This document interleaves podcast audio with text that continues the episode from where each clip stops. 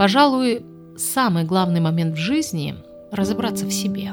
Не заниматься самокопанием, самобичеванием и самопрощением. Это тоже важно. Но сейчас не об этом, а о том, кто ты.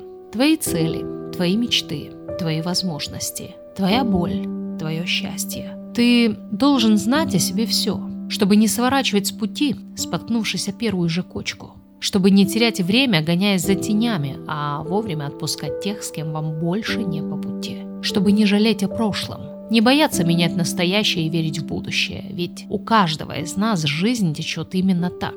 Что-то дорогое теряется в прошлом. Неожиданно мы встаем перед серьезным выбором, который необходимо сделать здесь и сейчас, а будущее порой затуманено настолько, что только слепая вера толкает вперед. Кто-то справляется, а кто-то нет, что боится, ведь не знает, кто он и на что способен.